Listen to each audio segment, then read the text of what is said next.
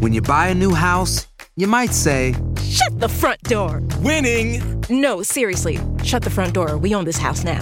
but you actually need to say, Like a good neighbor, State Farm is there. That's right. The local State Farm agent is there to help you choose the coverage you need. Welcome to my crib.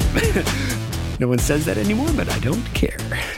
So just remember, like a good neighbor, State Farm is there. State Farm, Bloomington, Illinois. No hay nada como un teléfono nuevo, y si quieres uno ahora, aprovecha la oferta de Boost para estar conectado con los tuyos. Cámbiate a Boost Mobile y llévate un Samsung Galaxy A15 5G gratis. Boost tiene las redes 5G más grandes del país, con máxima señal, para que sigas tus sueños sin miedo al éxito. No esperes, visita ya tu tienda Boost Mobile local y llévate tu Galaxy A15 5G gratis. Solo en un Boost Mobile cerca de ti. Oferta por tiempo limitado, solo clientes nuevos. Requiere suscripción al servicio, un dispositivo por línea, impuestos adicionales. Aplican otras restricciones. Visita una tienda para detalles. Cassandra Sánchez Navarro junto a Catherine Siachoque y Verónica Bravo en la nueva serie de comedia original de VIX, Consuelo, disponible en la app de VIX ya. Univision Audio. Enigma sin resolver es un podcast para mayores de edad. Algunos radioescuchas pueden encontrar el contenido del programa ofensivo. Se recomienda la discreción del radioescucha, especialmente para menores de edad.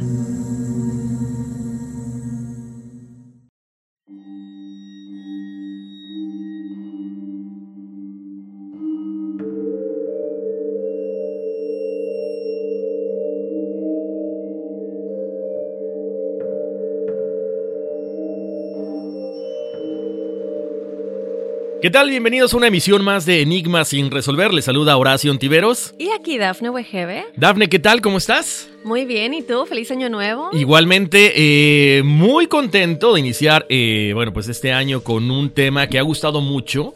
Dafne, eh, gracias a toda la gente que como siempre nos escribe y nos propone temas.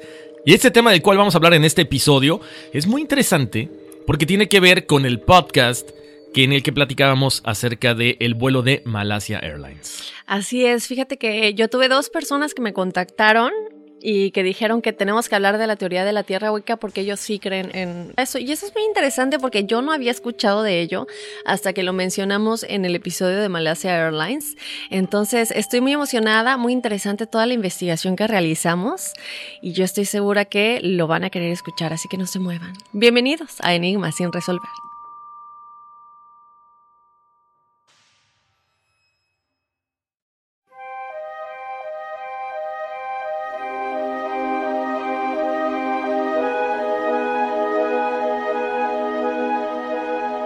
Escuchado hablar alguna vez de la teoría de la Tierra hueca? Aunque parezca una idea descabellada, esta cuenta detrás con una historia apasionante que ha sido apoyada por algunos de los científicos más respetados del ámbito. La creencia afirma que dentro de nuestro planeta existen civilizaciones subterráneas de carácter extraterrestre. Los defensores de la teoría de la Tierra hueca aseguran que la entrada principal a este mundo paralelo se encuentra en ambos polos de la Tierra, aunque también es posible acceder a él a través de otros túneles y cuevas esparcidos por toda la superficie. Por si fuera poco, unas supuestas fotografías de una abertura en el Polo Norte, tomada por los satélites E ESSA-3 el 6 de enero de 1967 y E ESSA-7 el 23 de noviembre de 1968, parecen facilitar esta teoría.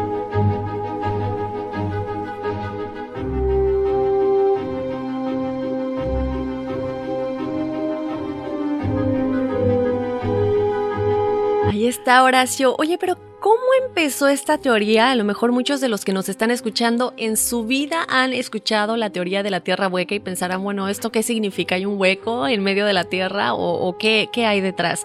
Bueno, pues, ¿qué te parece si empezamos por analizar de dónde salió esta teoría? ¿Qué es exactamente lo que, lo que dice la hipótesis, verdad? Para posteriormente analizar las pruebas científicas que ya sabemos que es muy importante darle a nuestros escuchas algo como sustentable, ¿verdad? Así es, Daphne. Sobre todo, ¿sabes qué? Como lo mencionamos en cada uno de los capítulos, toda la información que manejamos, los invitamos a que ustedes también, después de escuchar el podcast o mientras lo van escuchando, vayan comprobando toda esta información. Bueno, vamos a arrancar con los testimoniales.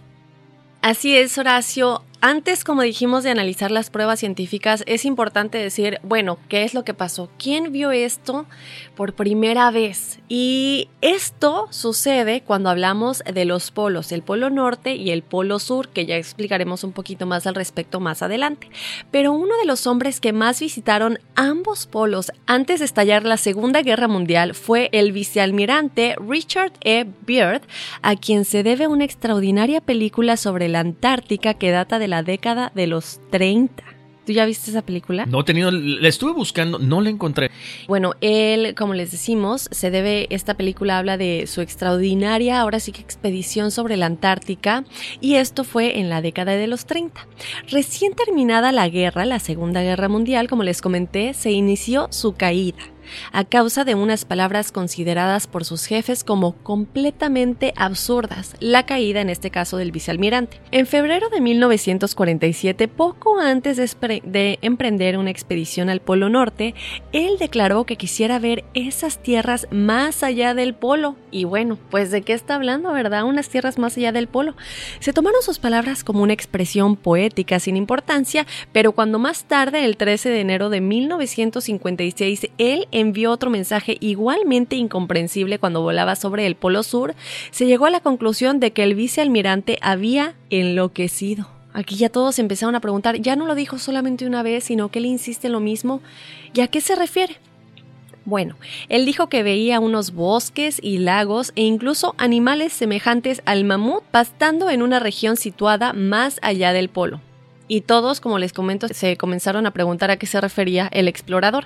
Cuando regresó a su casa, reprendieron severamente al vicealmirante y le prohibieron hacer más declaraciones propias de un demente. Beard moriría meses más tarde decepcionado al ver que sus compatriotas se negaban a aceptar lo que él consideraba el descubrimiento más sensacional de los últimos años. Y bueno, ahí yo está. Que, ¿Sabes qué, Daphne? Eh, yo creo que cuando hablamos de temas que mucha gente desconoce, siempre tendemos a, tildar de, locos a los demás, ¿no? Llaman en su momento los chinos, que viajaban por todo el mundo, eh, los vikingos, eh, incluso hasta el mismo Colón, ¿no? Decían que, bueno, pues se quería aventurar a las Indias. Entonces la gente cuando no conoce algo y, lo, y, le da miedo, no, no, no, no sigas porque estás loco, eh, estás atentando contra las teorías ya establecidas. Y qué pena que le haya sucedido a él, ¿no? Sí, yo creo que es algo que es parte de la naturaleza humana, Horacio. Cuando no conocemos algo nos asusta, lo rechazamos, pero como comentas, ¿no? Esto es lamentable. Sin embargo, no todos lo tacharon ahora sí que de loco, porque el italiano Amadeo Giannini quien meditó sobre las palabras de Birth y realizó investigaciones sobre algunos testimonios del siglo pasado, pues terminó escribiendo una curiosa obra titulada Mundos más allá del polo. O sea que él no solamente dijo no te creo, también le dio el beneficio de la duda y al darle el beneficio de la duda decidió investigar, encontrando lo que sería sorprendente para todos. Esta obra fue publicada en 1959 y como les comento era titulada Mundos más allá del polo. ¿Ya la viste esa? No, no he tenido el... ¿Sabes que encontré algunos fragmentos y es muy interesante porque va poco a poco develando el misterio de lo que en este caso el, el vicealmirante Bird pues estaba comentando y comentaba y comentaba y no se cansaba de afirmar pero bueno, aquí ya lo va develando poco a poco este, este italiano Giannini, ¿no? En su libro se refería a la aventura del noruego Fridtjof Nansen, quien descubrió el 13 de agosto de 1894 en la región norte de Groenlandia algo que lo dejó perplejo. Se encontraba en unos 86 grados de latitud norte cuando halló unos troncos arrastrados por la corriente marina procedente del norte. Troncos de árbol en las inmediaciones del Polo Norte, donde lo único que existe es hielo, esquimales y osos blancos, definitivamente lo sorprendió y dijo, ¿esto no es normal? ¿De dónde eh, viene? Exactamente, y eso solamente es así como que la punta del iceberg, ¿eh? Para toda la gente que nos escucha, Dafne, porque de ahí empiezan otra gente básicamente a sustentar un poco esta teoría. De hecho, les, les comento, este hallazgo fue confirmado después por el comandante McClure cuando exploraba la tierra de Banks, esto es en el archipiélago ártico, y también por el capitán Becky en la costa oeste de la isla Spitzberg, quien encuentra al mismo tiempo gansos silvestres, o sea, gansos silvestres volando rumbo al norte. O sea, cuando sabemos que casi todos los gansos, todas las aves vuelan hacia dónde. En este caso, o sea, hacia el norte del planeta, o sea, hacia el polo norte. Eso es lo más extraño. También Giannini encuentra otras leyendas escandinavas. Acuérdense que cuando uno escribe un libro tiene que estar haciendo investigación. Entonces Giannini también encuentra estas leyendas donde habla acerca de una tierra oculta entre los hielos, esto en el norte del planeta, en la que vivía una población desconocida. ¿Qué era esta gente? O sea, ¿quiénes eran ellos? Se dice que vivían en todas las regiones polares o era la misma que habitó en la antigua tierra de Thule, que era antes de ser invadida por los hielos. Hmm. Y te digo algo rapidísimo nada más, Daphne. ¿Por qué ahorita se dice que la Antártica, o la Antártida, como le llaman muchos también, se está obviamente deshielando y están apareciendo cosas por ahí muy raras? Precisamente por esto que estamos hablando el día de hoy, la teoría de la Tierra hueca. Y lo confirman varias personas. Pero no solamente es esto, tenemos más testimoniales, Daphne. O sea que tú no crees en el calentamiento global. No, no, no, por supuesto que sí creo, pero ¿sabes qué? Conforme está pasando el tiempo, más nos vamos a dar cuenta de que sí, efectivamente, muchas de las teorías que hemos estado tocando acá, y que en este caso, este, Richard E. Beard, el vicealmirante, tenía razón. Que en su momento fue un loco y ahora será como, ¿qué te gusta? ¿Como un nuevo Cristóbal Colón? Que lo descubrió y ahora sí se sustenta. Es muy interesante, ¿no? Porque entran en conflicto, como decimos, muchos paradigmas y muchas cosas que hemos conocido por tantos cientos de años. Exactamente. Pero bueno, fíjate, Horacio, que un año después de aparecer el libro del italiano, se dio a conocer una curiosa noticia por el periódico Globe and Mail de Toronto. Era la fotografía tomada por un aviador cuando volaba sobre la región ártica, en la que aparecían unos bosques espesos. ¿Te imaginas? ¡Wow! O sea, eso sí está así como para volarte la cabeza de decir qué está pasando entonces. sí, porque bueno, tú lo estás viendo con tus propios ojos. Fíjate que nadie le hizo caso a la foto, pero un psiquiatra de Los Ángeles, el doctor Nefi Cotton, recordó entonces la historia que un paciente noruego le contó cinco años atrás. Aquel hombre había escuchado en su juventud de labios de los pescadores de su país historias muy extrañas sobre un misterioso país situado en los confines árticos del planeta decidió partir un día acompañado por un amigo a descubrir aquellas tierras del norte. Navegaron entre icebergs durante un par de meses hasta que llegaron a corta distancia de una montaña cercana al mar. Se internaron los dos viajeros por un fiordo que los condujo a un país con bosques, poblado por animales de un gran tamaño. Unos hombres de gran estatura los invitaron en una lengua extraña a bajar a tierra les dieron de comer y fueron a despedirlos más tarde a su embarcación, con grandes muestras de afecto. Esta sería la historia que el noruego contó al psiquiatra y que nadie tomó en consideración por considerarla propia de un loco. ¿Mm? Otro, otro, loco. Sin embargo, ninguno de los escépticos lectores sabía que a finales del siglo XIX había sucedido una aventura semejante protagonizada por otro noruego amigo de aventuras. Y así se empiezan a sumar los testimonios, Horacio, y ya no es una historia que alguien que tal vez está loco y alucinado contó. No puede ser que tantos vean lo mismo. Exactamente, ¿no? Ya son varios, varias personas que van, digamos que, haciendo más grande esta bola de nieve, ¿no? Esta teoría. Y, y fíjate nada más, siendo todavía joven, Olaf Jansen viajó con su padre rumbo al norte y llega a un país donde la temperatura era agradable, había sol, o sea, pero fuerte, y era diferente al que conocían los viajeros. O sea, ¿qué está pasando? No se sabe. Recorren el lugar, ven lo, lo mismo que toda esta gente había visto, o sea, mucha vegetación, se encuentran enfrente de qué? De un mamut el mismo, bueno, no era el mismo, obviamente, ¿no? O sea, un animal muy similar al que había, al que había comentado este Bird en su momento, el vicealmirante. De regreso a casa, la embarcación choca contra un iceberg y el señor Jansen cae al agua. Su hijo es rescatado por otro barco y, y bueno, lo interrogan, le preguntan qué pasó y él empieza a contar esta historia, ¿no? Obvio, dicen, ¿sabes qué? Es que Olaf está completamente desquiciado, eh, a lo mejor estuvieron, ya sabes, mucho tiempo a la deriva. Eh, ¿Sabes qué? Va directo al manicomio. Ahí permanece 20 años, pero en, durante este tiempo, mientras él estaba en este hospital psiquiátrico o en este manicomio, él se da a la tarea de escribir un libro que llama El Dios que humea, porque dice que cuando él con su papá estaban en esta tierra, veían un sol que parecía desprender humo O sea, muy, muy raro. Porque obviamente estamos hablando de que esto era como un, dentro del, de los, o sea, dentro de nuestro planeta. O sea, dentro de este lugar con tanta vegetación, con animales. Y como que no te imaginas la, la, la idea de ver un sol que humea. Así es. Ahí está, otra teoría. O sea, muy interesante. Y en ese caso, otra persona que es catalogada como un loco. Así es. Y estamos hablando, como les comentamos al principio, de que todo esto se encuentra en ambos polos, el polo norte y el polo sur. Y bueno, soportando todavía de nueva cuenta esta teoría, fíjate que la aventurera hipótesis de unos soviéticos, que eran unos científicos cuyo nombre no ha sido revelado, afirmaron hace unos años, en defensa de todas estas teorías de la Tierra hueca, que el polo magnético no es un punto, sino una línea circular perfecta. Lo mismo en el norte que en el sur y que cualquier punto de esta línea circular podría identificarse como polo. Estamos hablando cuando decimos circular de el hueco, la tierra Exacto. Es más, ¿sabes qué? Se me viene a la mente, Dafne. Pongan en perspectiva. Por ejemplo, mucha gente dice, yo quiero ir a Nueva York, pero Nueva York es un estado. O sea, no es Manhattan. Entonces yo puedo decir, ¿sabes qué? Oye, Dafne, yo estuve en, en, Nueva York ayer y no te vi. Bueno, pero yo a lo mejor yo estuve en Buffalo y Daphne estaba en Manhattan.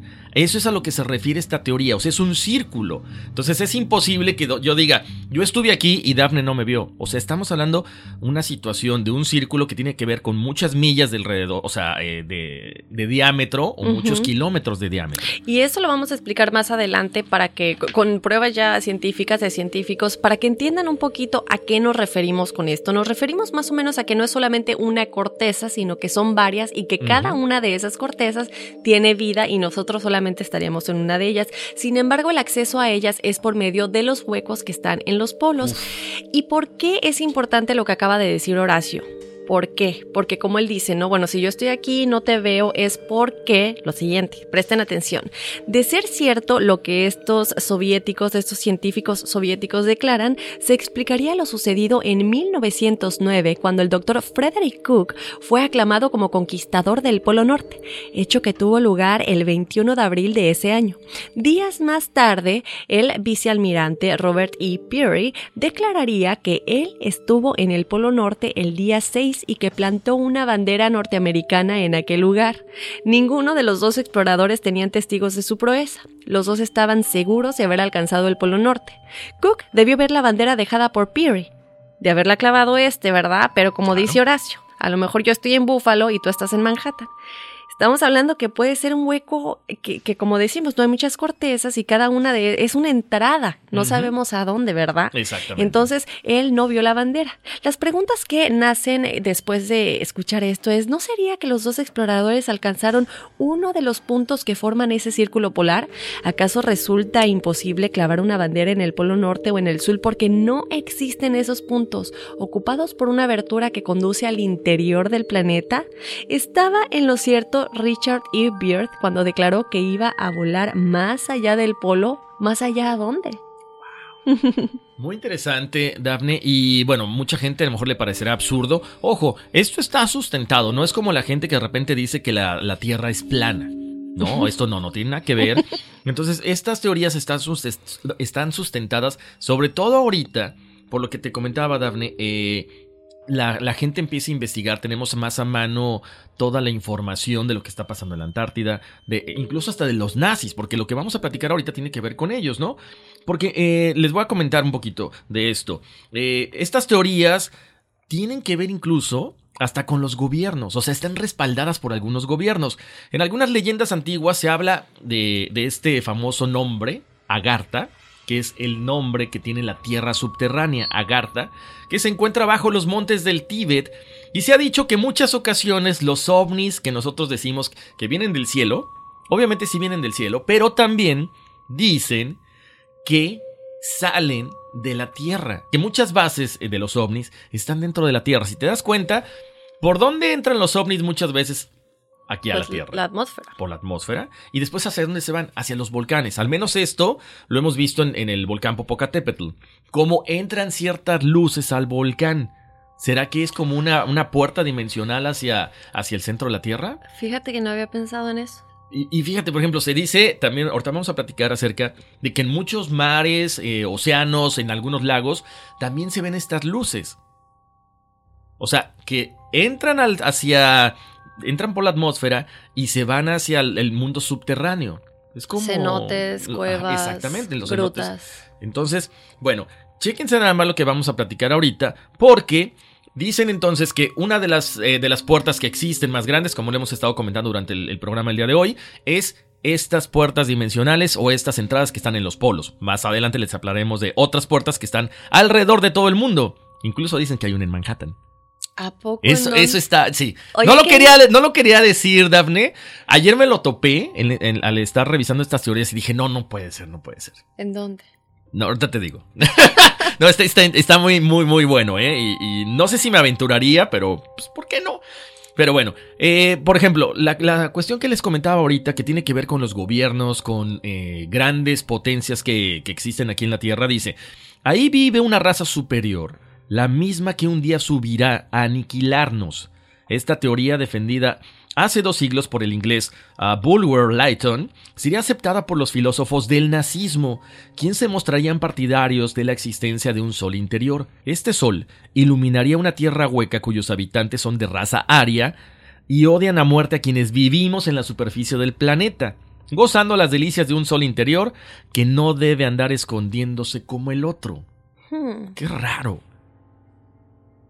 Qué raro porque ahí también tiene que ver lo que habíamos dicho, eh, Dafne, que se decía que Hitler, eso me encontré también esa teoría, yo se las pongo aquí nada más a, a colación para que ustedes eh, la piensen, dicen que Hitler no se suicidó, que no escapó, porque hay teorías de que se suicida en el búnker cuando lo, lo- lo quieren atrapar los aliados, otra es que se escapa, y dicen otra que él había encontrado una puerta hacia el mundo subterráneo.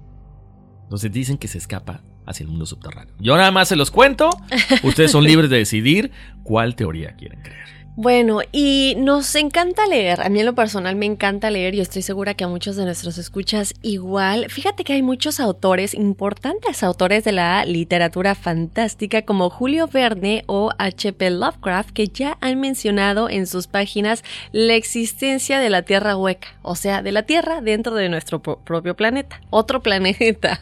Sin embargo, el primer testigo de este fenómeno fue al parecer un piloto explorador de la Marina de los Estados Unidos, Richard E. Byrd, que ya mencionamos acerca de él hace un momento, sobrevoló en numerosas ocasiones el territorio antártico. Pero no fue sino hasta la aparición de Amadeo Giannini cuando su expedición alcanzó una gran controversia.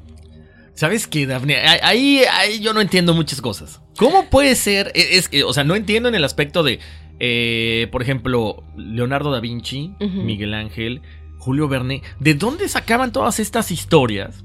Decir, ¿sabes qué? Me imagino que has visto alguna vez o has leído Viaje al Centro de la Tierra. Sí. Hay muchísimas películas desde Sí. los años 50 hasta la última que vi con mi hijo, que se llama The Rock. Con, con The Rock, perdón. Que precisamente hablan de esto. O sea, cómo a, a través de un como una puerta dimensional acceden al, al- al mundo subterráneo y están los dinosaurios, está esta vegetación. Pero ahí lo plantean como que si hubiera como cavernícolas, o sea, gente de las cavernas, o sea, gente de- del principio de los tiempos. Pero es interesante cómo Julio Verne se pudo haber adelantado a esta teoría. ¿O qué pasa, por ejemplo? Y, y yo me preguntaría más bien cuál es el acceso. ¿Será que, por ejemplo, el Triángulo de las Bermudas sea un acceso a, esta tierra hueca y que en realidad no desaparecen y no es magnetismo? Bueno, tal vez sí sea magnetismo, pero tal vez sea eh, lo que algunos científicos dicen de cómo un cuerpo que es más pesado en cuestión de masa jala a uno que es de menor masa. A lo mejor nos jalan por ese como, como, ¿qué diríamos? Puerta. Ajá. Y no sé, es, es algo muy, muy complicado. Será otra dimensión. Igual hemos platicado de las Claro. otras dimensiones. Pero ahora entonces, Dafne, este tema obviamente sale por lo del vuelo de Malasia Airlines. ¿Cómo este piloto sabía hacia dónde dirigirse? O, Pues- o- o se encontró nada más la puerta dimensional en el, en el transcurso del vuelo? Si, si eso es lo que sucedió, es una de las teorías que presentamos en ese episodio, que si no lo han escuchado, vayan a escucharlo. Eh, yo creo que él estaba perdido. Sí, sin duda alguna se perdió y, y- y pues se encontró con, con esta puerta no dimensional, pero Con esta puerta al otro mundo dentro de nuestro mundo. Exactamente, con una puerta hacia el mundo, ¿qué sería? ¿Intraterrestre? Así es. Bueno, Horacio, fíjate que el autor de Mundo Más Allá de los Polos aseguró que Bird había avistado en realidad dos grandes agujeros que conducían al interior de la Tierra. El escritor Ray Palmer también defendió dicha teoría e incluyó más datos sobre la orbe que supuestamente se encuentra bajo nuestros pies. Lo describe como un lugar hermoso, plagado de montañas, lagos y vegetación, donde reside una criatura misteriosa similar a los mamuts ya extintos. Entonces, tú decías que tal vez cavernícolas, unos dicen que reptiles, que les vamos a comentar más adelante, y aquí ellos nos dicen que todo es hermoso y que muchas de las criaturas que habitan ahí son similares a los mamuts que ya no existen. Exactamente, muy, muy raro. Y, bueno, ahorita que tocabas ese punto, Dafne, que estabas hablando de estos dos círculos, les vamos a poner, como siempre, en, nuestro, en nuestra página de Facebook, que es Enigma sin resolver, las dos fotografías estas del Polo Norte, que fueron tomadas en 1967-1968, para que vean cómo estos, eh, eh, cómo estos huecos existen en los polos, o aparentemente existen. Porque más adelante estaremos también desempolvando el por qué no podemos acceder ahora, con tanta tecnología, a fotografías y videos de los polos. Y no solamente eso, también estaremos platicando de fotografías que también les presentaremos de Júpiter y Saturno, que también en sus polos se ven como estos huecos. Entonces, ¿por qué no podemos ir más allá, más allá de los polos? ¿Por qué nos lo prohíben? Y como platicamos en el episodio de los extraterrestres, ¿por qué la NASA nos oculta muchísimas imágenes? Esa es la palabra, prohíben. ¿Por qué nos lo prohíben? ¿Por qué la NASA? ¿Por qué los gobiernos siempre están metidos en algo que tiene o que trata de desenmarañar las cuestiones del universo? Pero tú no lo harías. Digo, de alguna manera se puede desatar pánico, se puede desatar, no sé, yo siento que a lo mejor no los podemos culpar tanto. Esa es, esa es mi posición, ¿verdad? A lo mejor no, no, no todo es blanco y negro, sino que puede que haya un punto intermedio en el que yo no sé si, si tú tienes acceso a toda esa información que sabes que puede desatar caos, que puede desatar una manera diferente de vida, lo que conocemos, y un control que de alguna manera se tiene. No control tanto de decir de los gobiernos nos controlan, pero controle la manera en la que vivimos, nuestra vida, familias, crecer, hacer algo por la humanidad y, saber que todo eso se puede descontrolar, ¿tú eh, liberarías toda esa información? Sabes que no, yo creo que tienes razón. Eh, no, no, estamos preparados, o hay gente que, a lo mejor hay gente que sí está preparada, como lo comentábamos hace rato, este, la gente del Tíbet, la gente que se dedica a la meditación y todo esto, lo han asimilado durante muchos años. Pero creo que no, tienes razón. Eh, creo que provocaría una, una psicosis, ¿no? A nivel mundial. Sí. Entonces que no lo, ahora, nos lo van soltando poquito a poquito en libros como Julio Verne, en películas. ¿E-, ¿Esa es la forma correcta de, entonces de soltarnos la información? A lo mejor hay seres humanos que son llamados a, poco a poco ayudar a la humanidad a, conocer esta nueva verdad. Bueno, claro, de hecho, más adelante estaremos platicando del, del Dalai Lama, ¿Quién supuestamente es en realidad. ¡Wow! Bueno, después de todo esto, Horacio, es que ya dicen, bueno, definitivamente hay algo más allá y nace la teoría de la Tierra hueca. Vienen testimonios, escritos, tanta gente que lo vio y ya está en libros y en obras que tiene que haber una teoría al respecto y es cuando nace y las nuevas generaciones empiezan a conocer al respecto. Por aquellos días, el norteamericano William Reed lanzaría una curiosa teoría sobre la misteriosa región polar basándose en el libro escrito por el noruego loco que es el que comentaba con el psiquiatra que había visto estas historias. ¿Cuál era su nombre? Olaf Jansen. Olaf Jansen, eh, les platicamos de esto anteriormente y bueno, él dijo que en cada uno de los polos de la Tierra se abre una abertura circular que permite la la entrada al interior de la misma. También este hombre se había vuelto loco, no puede ser, como ya dijimos anteriormente, que todos estén viendo cosas y estén viendo lo mismo, ¿verdad? Explicaba Reed que la fuerza de gravedad es tan intensa en las aberturas polares que el agua de los ríos interiores se precipita a la superficie del planeta, donde se hiela y se transforman en icebergs. ¡Wow! y allí empezamos a hablar de cosas científicas, de la gravedad, por ejemplo. Explicaba Reed que la fuerza de gravedad es tan intensa en las aberturas polares que el agua de los ríos interiores se precipita a la superficie del planeta donde se hiela y se transforman en los que conocemos como icebergs. Estos se quiebran a continuación en fragmentos de tamaño gigantesco que producen las extrañas marejadas bien conocidas por los exploradores polares. Dentro de los bloques de hielo llegan a la superficie plantas y animales de todos los tamaños, como un mamut que encontraron en Siberia en 1799, o sea, miles, miles, miles de años después de la extinción del mamut. Exactamente, pero lo importante son las condiciones en las que aparece. Así es, Horacio. Fíjate que los científicos de aquella época declararon que el mamut se encontraba envuelto en hielo desde hacía miles de años.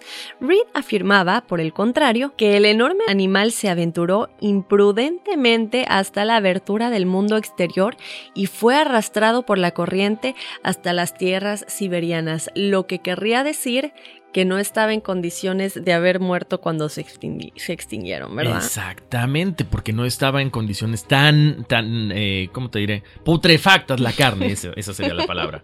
Y, eso no es todo, Daphne, y la gente que nos escucha. Chequen nada más. En 1902 aparece otro mamut. Esto fue en la región de Bereskova. Y en fecha reciente el ser primitivo que flotaba, envuelto en hielo obviamente, a las alturas de las islas Aleutianas, los científicos afirmaron que de haber sido congelado en circunstancias normales, a temperaturas no demasiado bajas, el proceso de descomposición debió seguir adelante. O sea, es decir, que la edad del mamut y la del ser humano no era superior a uno o dos siglos. No checa, no checa. ¿Qué está pasando? Entonces, significa que después de todo, pudiera ser cierta la teoría de Reed y que llegaron mamut y hombre primitivo del interior de la Tierra. Ahí nos quedamos pensando, Daphne, si la teoría de Reed de el mamut pudiera haber sido como que al mismo tiempo eh, refugiado. No, de alguna manera. Podría haber sido. Entonces, podríamos decir que el mamut y el hombre primitivo se refugiaron dentro de la tierra. Yo creo que eh, podría ser una teoría. Sin embargo, ya ves que hay muchas especies, habría que platicar más adelante del, eh, digo, esto no tiene mucho que ver con los mamuts, pero ya ves que, existen las teorías del, del pie grande, el Sasquatch. Claro, o el Yeti, el Exacto. famoso Yeti que mucha gente dice que los han visto. Pero nosotros, en, digo, ¿será que de pronto están ahí y luego salen a nuestra superficie o, siempre se, esconden? A lo mejor hay muchas especies que no tenemos idea que existen y que han existido. ¿Sabes qué? Ahorita que tocas eso, podrías también, podría también estar sustentado eso que tú dices, que entran y salen. Porque ¿dónde se esconden siempre el famoso Sasquatch o el famoso Yeti? En las cuevas. Y las cuevas, si ustedes ven, los cenotes, o sea, ha habido grandes descubrimientos de cuevas, por ejemplo, yo les hablo de México, las grutas de Cacahuamilpa que están en, eh, cerquita de Morelos. O sea, son grutas que han sido, eh, ¿qué te gusta? Investigadas y son miles y miles de kilómetros y no tienen fin. Entonces yo creo que se sustenta lo que tú dices. Así es, o como comentamos en el episodio del vuelo de Malasia Airlines, que dicen que eh, se encontraron, que podría, que, ser, que podría ser que se encontraron fragmentos en donde supuestamente desapareció pero ¿por qué dicen que estuvo en el Triángulo de las Bermudas? Ya hablamos de esa conexión que tienen los cenotes, que si un cenote te absorbe, no simplemente te absorbe ya, sino que conecta con otro cenote. ¿Qué hay debajo de todo eso? No sabemos, ¿verdad? Solamente la gente que ha estado ahí o ha desaparecido ahí lo sabe y lo entiende. En este caso también la gente que desapareció en el Triángulo de las Bermudas, pero todas esas conexiones a dónde dan. Exactamente. ¿Verdad? Entonces, a lo mejor, como tú dices, estas cuevas en donde se esconde el pie grande, el Sasquatch, el Yeti, como lo conocemos, son lugares que conectan a otro mundo. Exactamente. Fíjate Horacio que William Reed tendría un fuerte defensor de sus ideas a partir de 1920 en el personaje de su compatriota Marshall B. Gardner, quien había observado ciertos extraños fenómenos e ideó nuevas teorías para completar las anteriores había observado la nieve de color que cae ocasionalmente sobre las regiones árticas y se preguntó si no sería causado por el polen de las plantas que crecen en ese desconocido interior del planeta. Se fijó Gardner en el casquete polar de Marte y se preguntó también si no sería igualmente hueco. Ahí entra un poquito lo que platicábamos hace rato de los otros planetas que ya les diremos más adelante. Decía que el color blancuzco que caracteriza el polo marciano no se debe al hielo sino a las nubes que se amontonaban junto a la abertura. Si el casquete polar se desvanece a veces, añadía Gardner, es porque se introducen las nubes por la abertura, o sea, por este hueco cuando llega el verano, como si se tratase de una marea gigantesca cuyo mecanismo no ha sido aún comprendido. O sea que es únicamente en ciertas temporadas del año, ¿no? Exacto. Lo que él alegaba. Ahora, eh, lo que tiene, lo que dice también tiene mucha razón. O sea, ¿por qué, ese, por qué esa nieve sale con color? ¿De dónde viene el polen si supuestamente hay puro hielo? Muy interesante. Y bueno, ahora eh, es momento también de hablar de las pruebas científicas. Ya comentábamos las teorías, ya platicábamos acerca de los testimoniales, pero ¿sabías que antes del invierno millones de aves e insectos en las latitudes más extremas vuelan no hacia el Ecuador, sino hacia los polos? Y que cuando les colocan dispositivos de rastreo a esos animales, ¿se pierden las señales? Eso es inaudito, inaudito. Así es. Ya, ya dijimos, ya dijimos las cosas que podrían parecer fantasiosas. Ahora escuchen muy bien, porque esto que estamos platicando ya son pruebas científicas y cosas que nosotros los humanos hoy en día hemos hecho para tratar de averiguar si esto es cierto o no. Así es. Fíjate, otra de las cosas también que es increíble para la gente que no sabía, en, eh, en por ejemplo, hay mosquitos en las partes de allá del norte de Groenlandia que son tan grandes y agresivas que pueden matar a un ternero caribú, o sea, un toro más o menos para que me, entiendan. Y dicen que los exploradores en el Polo Sur han reportado que después de cierta latitud la temperatura bajo cero sube drásticamente. O sea, de la nada pasan a haber calor, pasa a haber calorcito, hay, hay áreas libres de hielo donde ven tierras verdes y lagos. ¿En qué momento aparecen estas tierras verdes con lagos si, supuestamente es hielo. Exactamente. Bueno, pues esta extraña evidencia de regiones más cálidas indican que el Polo Sur y el Polo Norte tal vez contengan muchos más secretos y no solamente, como dicen por ahí, que viva Santa Claus en esa parte. De hecho, bueno, hay geólogos, hay eh, arqueólogos que también han creído que este cuerpo, o sea, este planeta donde estamos viviendo, que es redondito, no plano como mucha gente cree, eh, tiene muchas cavernas del tamaño de los continentes en sus profundidades. O sea, es un mundo donde tiene entradas, salidas, que está conectado por todo el mundo, no solamente por los polos como les decíamos, más adelante les diremos cuáles son las supuestas entradas, pero si los geólogos y los arqueólogos que es gente que está estudiada, piensan eso, yo creo que le debemos de dar, le debemos de dar un poquito más de validez a las teorías. Así es, y estamos hablando de que, bueno, supuestamente nosotros estamos en la parte exterior, en la superficie, ¿verdad? Donde vemos todos los continentes desde la estación espacial, que también les vamos a comentar más adelante de una fotografía que se tomó desde la estación espacial. Entonces, ¿pero qué hay? O sea, estamos hablando de millones y millones y millones de kilómetros no podemos saber que de plano en ese fondo no hay nada. Y se han construido, obviamente, obviamente hablamos de, bueno, que si subways debajo del mar, que, bueno, se ha excavado la profundidad, pero no hay manera, creo yo que no hay manera de llegar tan profundamente. Estamos hablando de nuestro planeta, o sea, son... Eh, Exacto, fíjate que en, algún momento Rusia quiso hacer un, agujero como de 15 mil kilómetros de profundidad. No me imagino el tipo de tecnología que pudieran usar pero dicen, dicen, otra teoría, que cuando estaban excavando no se dice exactamente a cuál profundidad llegaron, pero que tuvieron que parar y, básicamente mantienen en secreto este tipo de excavación porque se eh, reportaron luces, se reportaron incluso a la hora que bajaban esta maquinaria, iba dotada con lo más, eh, lo máximo en tecnología, se registraban voces se registraban mm, ruidos que no necesariamente eran humanos. No, pero espérate, espérate. Acuérdate, bueno, yo no sé si te platiqué, pero hemos visto, bueno, obviamente cuando hacemos este tipo de programa, como ya hemos dicho, nos encantan estos temas. Y yo en lo personal, pues te pones a investigar un poquito acerca de lo paranormal y te pones a investigar un poquito acerca de, lo que conocemos como infierno y cielo, ¿no? Y yo vi un documental en el que se dice, se decía de excavaciones que se han tratado de, ver qué hay debajo de la tierra y se escuchaban como gritos y voces y, y cosas que no se escuchaban normales como aquí en la Tierra y supuestamente era el inframundo.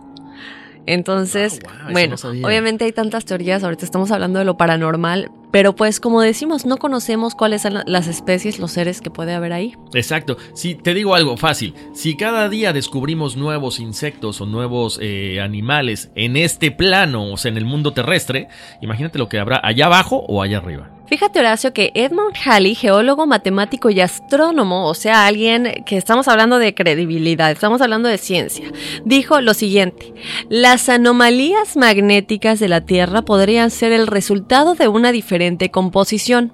¿A qué se refiere con esto? Él se refiere a que debajo de la corteza de la Tierra hay capas céntricas y que cada capa céntrica es una región que potencialmente tiene su propia atmósfera y que cada una de ellas está potencialmente habitable. O sea que esta sería como la última, creo yo, la última atmósfera, pero que debajo de nosotros hay más capas, más eh, cortezas y cada una de ellas es habitable y habitable y habitable.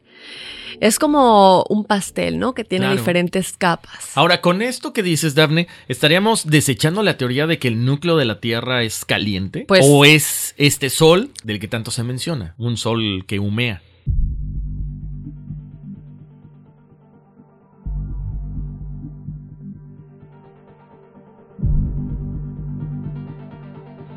Bueno, si esto que ustedes han estado escuchando les parece medio loco, pongan a continuación mucha atención porque ahí vamos con datos de la NASA. Existe un video de la NASA el cual muestra el polo norte de Saturno con los mismos campos de rotación contrarios que Halley describió. En otro raro video de la NASA, obviamente la NASA, el polo de Júpiter puede contar hasta 15 campos de rotación, lo que significa que existen campos habitables o en el caso de la Tierra, tierras habitables dentro de la Tierra que nosotros estamos viviendo, en la que nosotros vivimos, en la que nosotros habitamos. Así es. Entonces, tomemos en cuenta que, ok, estamos hablando, como ya dijimos, de que la Tierra tiene debajo de su corteza capas céntricas y que cada una de esas capas son habitables, ¿verdad? Bueno, está la teoría, el, como ya dijimos, geólogo, matemático, científico, creíble. Sin embargo, cuando hablamos de lo que está diciendo Horacio en este momento, que son fotografías de la NASA, se ven los polos de Saturno, de Júpiter, con estos huecos en los polos y se ven las diferentes capas después de la corteza del planeta, igual que lo que dijo Haley con respecto al planeta Tierra. Entonces, lo que, lo que supondría, lo que dice que todos los planetas tienen dentro de sus planetas diferentes capas. En el planeta Tierra es habitable, no sabemos, en los otros es habitable, obviamente no, no se ha comprobado vida hasta el día de hoy, ¿verdad? Sin embargo, sí, pruebas científicas, fotografías de la NASA muestran esas capas en esos otros planetas que descarta que en la Tierra sea igual. Y si este es el planeta habitable... Exacto.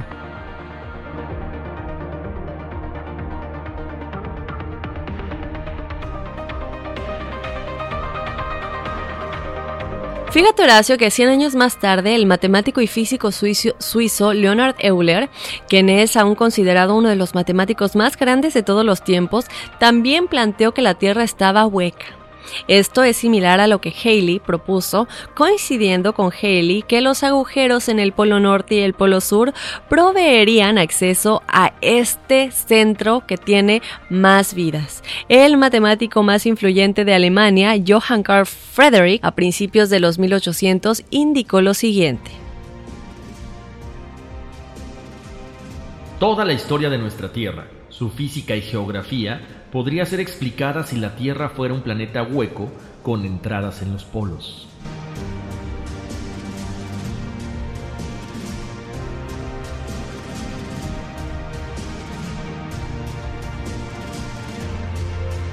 Y bueno, Horacio, yo creo que naturalmente pensaríamos que las imágenes satelitales de los polos desaprobarían esta locura. ¿verdad? Pero como ya... más fácil.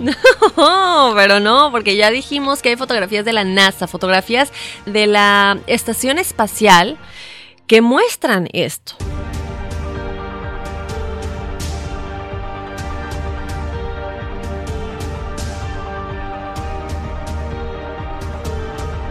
Las imágenes y videos de la NASA sobre los polos son raros, son difíciles de encontrar, pero cuando sí pueden ser revelados, a menudo tienen una nube cubriéndolos. Y en la parte de los polos hay como, ya sé que se ve borroso, Y otras cuestionables anomalías como el mostrar un borrón justamente en la parte en cuestión. Esto obviamente es eh, causado intencionalmente para que no podamos ver qué hay en los polos. Ahí está el por qué no podemos viajar más allá, porque está prohibido. Eso no entiendo, Daphne. Una, lo que tú dices, estas imágenes pixeleadas como el área, el área 51 que comenzamos, que, que comentamos alguna vez, las bases militares, pero los polos, de una forma como pixeleada, de una forma que no puedes accesar. Nosotros estábamos pensando de repente en aventurarnos, pero no podemos ir, no podemos tomar un vuelo porque no nos permiten llegar a los polos. Ahora, un avión que no o sea, que no se ha permitido volar sobre esta zona, ya está muy, muy cuestionable la, situación. Así es, y cuando estamos hablando de imágenes de la NASA, en la cual el resto de la imagen se ve clara, pero únicamente el polo se ve como que cuestionable, ya entramos eh, con, las preguntas, ¿verdad? Fíjate, Horacio, que estás comentando en este momento que no se puede viajar en avión y, hablamos de las fotografías de la NASA que, que muestran esta parte borrosa, pero, pero, en 1968, en noviembre de 1968 para ser más exacta, una fotografía del Polo Norte fue publicada y esta parte no se veía borrosa, esta parte no se veía cuestionable y en la ausencia de estas pues nubes o borrón o hielo, se veía como un hueco en esta imagen que es la única que se ha dicho que es como clara, que tiene el, polo claramente, y se ve esto. Qué raro, porque aparte estás hablando de 1968. Así es. Y luego otra, hay otra fotografía, esta fotografía rusa, de 1987, que se ve como una luz está saliendo de una forma muy misteriosa precisamente, en donde pues en los polos de la Tierra. O sea, como si el polo fuera en realidad un hueco que está emanando luz o que traga luz en este caso. Pero ¿por qué tanto tiempo de estas dos últimas fotografías. Ya no hay fotografías más recientes. Así es, pero también estamos hablando de que en esos tiempos es cuando la teoría se empezó como que a, desempolvar un poquito y se empezaba ya a, a, sacar a la luz y yo creo que la NASA o el gobierno o quien sea que controle todo esto se pusieron alertas y dijeron tenemos que pararlo antes de que se nos salga de control, ¿no? Exactamente. Ahora, ¿qué, qué vendrá más adelante con estas teorías? Ya están casi, casi, no están validadas, están sustentadas por otras personas que han, han, buscado la misma información que nosotros estábamos buscando y que les estamos compartiendo. ¿Qué va a pasar? ¿Quién sabe? Pero se vale ser escéptico, pero también ustedes eh, los invitamos, como siempre, estas fotografías de las que estamos hablando van a estar en el website y se los eh, repito mucho y para que vayan, para que vayan y vean cómo estas fotografías son de 1968, 1987, pero no hay fotografías recientes. Así es, y, también es importante mencionar que también les vamos a poner las imágenes que mencionamos de Júpiter y Saturno, porque también, también hay fotografías, no solamente lo que hablábamos de las capas de la corteza, sino también donde los polos emanan luz como lo sé el planeta Tierra. ¡Wow! es un enigma sin resolver. Y bueno, obviamente, como les hemos estado comentando, las series de cavernas que hay en todo el mundo, pues hay, hay básicamente yo creo que podrían albergar infinidad de, de civilizaciones, ¿no, Dafne? Cada continente tiene pues estas extensas conexiones, las grutas, por ejemplo, en especialmente la de Son Dong en Vietnam, que Vietnam obviamente es un país que tiene muchas junglas, que tiene junglas, ríos y espacios, pero en estas grutas puede que haber un rascacielos de 40 pisos. Esto es en Vietnam. En la cueva de Mammoth en Kentucky, Estados Unidos, la cual es aún más largo, tiene 400 millas, las cuales, como les comentábamos hace rato, no han sido exploradas al 100%. O sea, ¿qué pasa con estos lugares? ¿Qué pasa con estas grutas? ¿Por qué la gente también ya no sigue tratando de descubrir qué hay más allá de, de donde se han quedado en el límite, eh, Daphne. Así es, Horacio. Y, fíjate que, bueno, tenemos las leyes, ¿verdad? Las leyes de la ciencia. En este caso, las leyes de la física dicen que los espacios vacíos no son naturales, lo que significa que las cuevas tendrían sus propios ecosistemas y cuerpos de agua, flora y fauna. Si estas se extienden en las profundidades de la Tierra, esto quiere decir que así como tener sus propios ecosistemas, también tendrían sus propios cuerpos inteligentes y con vida. Estamos hablando de que nosotros, yo creo que Horacio y yo ya hemos dejado muy claro que somos muy creyentes, no solamente en lo paranormal, pero también cómo lo conectamos con la ciencia, ¿no? Y que todo de alguna manera tiene su verdad. Si la física nos dice que cualquier cuerpo, que cualquier eh, espacio vacío, tiene vida de alguna manera. Esto también es soportado por Aristóteles, quien dijo, la naturaleza aborrece los vacíos. En donde sea que haya un vacío, el universo busca llenarlo. Lo que quiere decir que, por naturaleza y por ley de ciencia y física, si, este hueco existe, como mencionamos en ambos polos que conectan como a un lugar que ya tiene vida dentro del planeta, pues es por eso, ¿no? Porque es un hueco que tiene que ser llenado con ya sea que los, los cavernícolas que mencionabas anteriormente, o los reptilianos, o, tal vez los extraterrestres, no sabemos qué haya más allá. Claro, fíjate, me voy a ir, eh, perdón que, que, que debraye de esa forma, pero ¿sabes qué? no, es que ahorita, por ejemplo, me viene a la mente también de lo de las películas que estábamos comentando, incluso hasta la de Ice Age. Ves que de repente hay un momento en que ellos se meten eh, se meten al planeta y encuentran, bueno, obviamente ellos son mamuts, son dinosaurios y encuentran vida dentro de ese planeta. O sea, en una serie de cavernas. O sea, si te das cuenta, o sea, viene, es una relación que tiene que ver con esto que estamos hablando, de una teoría de la Tierra hueca. Así es. Se puede escuchar muy loco de alguna manera, pero tenemos que empezar a, pensar de una manera lógica. Si estamos diciendo que los cenotes y las cavernas eh, tienen eh, más allá de lo que conocemos, ¿dónde están todos los que han desaparecido en el Triángulo de las Bermudas? Exacto. Y no puede ser que nos encuentren, tienen que estar en algún lugar. ¿Verdad? Entonces, eh, si ya usamos nuestro, nuestra lógica, tenemos que pensar que tiene que haber algo más allá de lo que conocemos. Y no estamos hablando del espacio, que bueno, eso ya está, ya está. Yo creo que todos nosotros, eh, por lo menos la mayoría de la gente que nos escucha, creemos en ello, pero no, no hemos hablado de, pues, qué hay en la profundidad de nuestro planeta, ¿verdad? ¿En dónde quedan ellos? ¿Dónde quedaron los vestigios de todas estas, estas eh, civilizaciones que, que vivieron aquí, Dafne? Ahora, Podría ser que a lo mejor la Antártida, que se sumergió y todos escaparon. Los mayas, o sea, no sé, es algo que estoy proponiendo. Atlantis. Atlantis, o sea, que, que en el momento en que se hunde siguen viviendo abajo, no abajo del agua, en la parte subterránea de la Tierra. Si así existió Atlantis, eh, estaría padre que hagamos un programa de Atlantis igual. Porque aparte de eso que les estamos comentando, tiene que ver con las civilizaciones antiguas. Ya casi para cerrar, Dafne, eh, quiero comentar también lo que platicábamos hace rato de las puertas que existen en todo el mundo para acceder a, los, eh, a, las ciudades subterráneas o a estas, eh, a, hacer contacto con estas civilizaciones, no solamente se accede a través de los polos.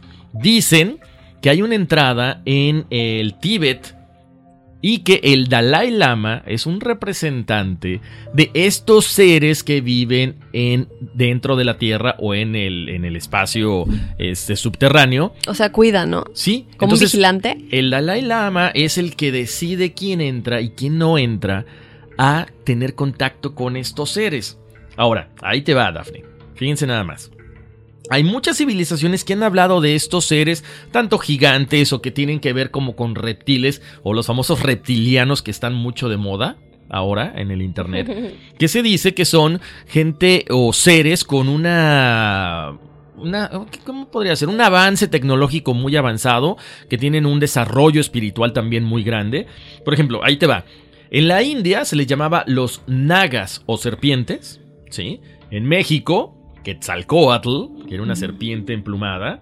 En Egipto, eh, los de Jenny. En China, los, el pulmón o los dragones. Y los Adders en Gran Bretaña. ¿Tú crees que estén conectados con los extraterrestres o que sean lo mismo? Pues ya me, ya me quedé con la duda si podríamos decirle extraterrestres o, intraterrestres. Bueno, ahí está la cuestión. Siempre hemos dicho que eh, no somos los únicos, ¿verdad? En este universo. Y, y, quién dice que nosotros y los, los, que conocemos como extraterrestres son los únicos. A lo mejor también hay otras especies todavía más allá de, de, nosotros y los, los únicos que conocemos hasta el día de hoy que serían los extraterrestres. Exactamente. En este caso, otra especie podrían ser estos reptilianos. Estos reptilianos que, que se dicen que son los que manejan mucho Fíjate el que mundo. hemos visto videos, bueno, no sé si tú has visto, pero hay videos de celebridades que supuestamente, son supuestamente son impresionantes. Hay que ponerlos en nuestras redes sociales. Hay videos que tú dices, bueno, ¿será que esto es actuado? Pero se quedan como atorados.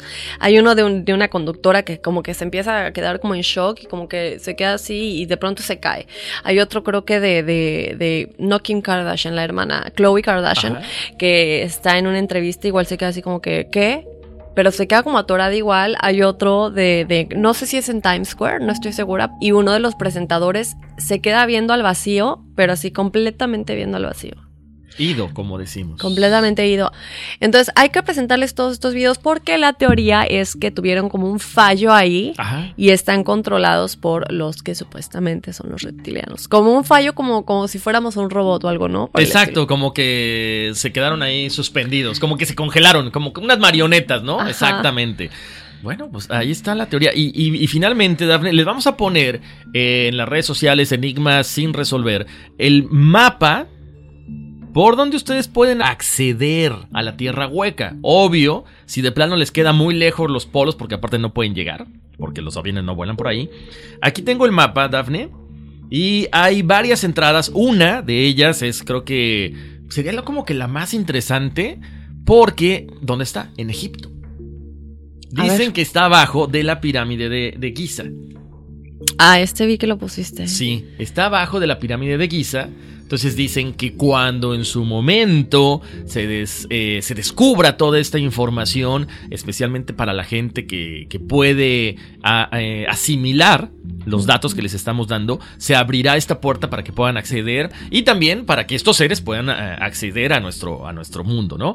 Hay otra entrada en, eh, en el río Amazonas, se dice, en las cataratas de Iguazú. Eh, en México, fíjate que no hay. Eh, lo puedo comentar, bueno, eso dicen, obviamente. ¿Dónde más hay? En el monte, en uno de los volcanes de Italia, en el monte Pompeo, en Kentucky, la que lo comentábamos hace rato, en el, en el- en el monte Kentucky aquí en Estados Unidos. Eh, bueno, hay muchas, muchas entradas, como les decía. Yo creo Hay que todas las Manhattan. pirámides. Y otra Manhattan. Sí, yo Me no- tienes no que llevar, pero ¿por qué dices que no? A ver, ya me lo dijiste, ahora me llevas. Bueno, está bien. Va- Vamos a investigar porque no, lo que tú decías hace, hace rato, de repente se puede crear un ¿qué? Una psicosis, la gente Sí, podría sí, ir sí. O, o nos visitan los hombres de negro, no sé, no. no, sé, pero la verdad, yo no sé si me atrevería a ir, la verdad. Eh, Bueno, dicen obviamente que está solamente eh, resguardada y permitida la- el acceso a, Claro. a la gente con mucho poder, ¿no? En este caso a los presidentes y demás. Pero bueno, se dice que hay un acceso. Ojo, este acceso que existe en algunas ciudades, porque dicen que hay en Londres, que hay en Gran Bretaña, que hay en Italia, no es hasta el fondo, o sea, hasta, hasta los niveles más, más, más abajo del, del- del- de, este, de, esta de este planeta, sino como que es acceder a todas estas cavernas y tienes contacto con los reptilianos o con esta gente que tiene un poder espiritual y una, un poder tecnológico más avanzado que nosotros. Yo creo que de alguna manera las pirámides que comentamos que tienen eh, esta forma porque es un acceso al universo y vemos con la constelación de Orión y con nuestro creador también lo que hay abajo, o sea, no es solamente el acceso a- en el universo, sino también, digo, estar adentro de la pirámide. ¿Sabes? Claro. ¿Cuál es el acceso que hay por debajo de la pirámide? Y dicen que todo es un espejo, como es arriba es abajo. Entonces, si tienes un universo allá arriba, pues debes tener un universo con Así. infinitas seres, con este con civilizaciones allá abajo también. Así es, ustedes déjenos saber qué piensan de la teoría de la Tierra hueca y si ustedes tienen más información de la cual no hayamos platicado, déjenoslo saber por medio de nuestras redes sociales. Estamos en Instagram y en Facebook, nos encuentran como Enigmas sin resolver o por medio de nuestro correo electrónico enigmas@univision.net. Así es, bueno, pues ya nos vamos, Dafne. Eh, ha sido un placer estar con todos ustedes. No se les olvide, ya lo comentamos y les insistimos, esto es importantísimo. Descarguen el podcast. Denle like, pero también no le pongan reproducir en su teléfono, porque si ustedes entran en el subterráneo, en el tren, no van a poder seguir escuchándolo. Bajen cada uno de los episodios a sus teléfonos móviles, a sus iPads, a lo que tengan a la mano y lo escuchan cuando estén en el tren, en su casa, cuando estén eh, concentraditos, relajaditos, porque en serio que estamos tratando de desvelar muchas cosas, ¿no? Con este, este tipo de información, con estos podcasts. Así es, también califíquenos en su app, ya sea Spotify, Google Podcast como Conecta Horacio, Google Play Music o en Apple Podcast, dependiendo si tienes Android o iPhone. Califíquenos y también escríbanos, también nos pueden escribir por ahí, después de calificarnos pueden dejar sus sugerencias. Así es, bueno, pues vámonos, que aquí espantan. Ay, sí.